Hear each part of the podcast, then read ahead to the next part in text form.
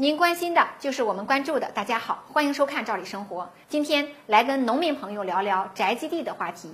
对农民朋友来说，土地是大家赖以生存的基础，而宅基地呢，更是每个家庭的命根子，是维护全家老小的福祉所在。因此，关于宅基地问题，大家都非常的关注，也迫切的希望国家能有一个明确的说法。最近呢，关于宅基地的说法来了，跟大家讲讲。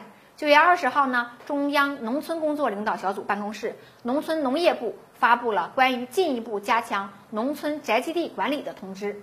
在这份通知中啊，最值得关注的信息就是国家对一户一宅的相关规定的确认和严格落实的态度。那么，按照要求，宅基地呢是农村村民用于建设住宅以及附属设施的集体建设用地，可以用于包括住房啊、附属用房和庭院等兴建。对于农村居民来讲，不管家里有几口人，一户呢只能拥有一处宅基地，面积不能超过本省、自治区、直辖市规定的标准。这个杠杠已经给大家画好了。除此之外，对于大家关心的问题，也有了一定的准确说法。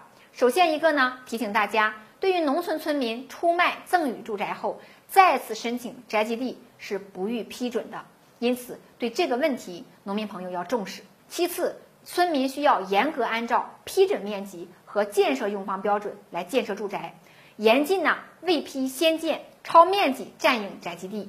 经批准异地建造住宅的，应该严格按照建新拆旧的要求，将原来的宅基地呢交还给村集体。上述几条呢看起来是约束农民朋友的，但同样大家也迎来一些利好。比如说，鼓励大家盘活或者利用闲置宅基地和闲置住房进行自主经营或合作经营等等。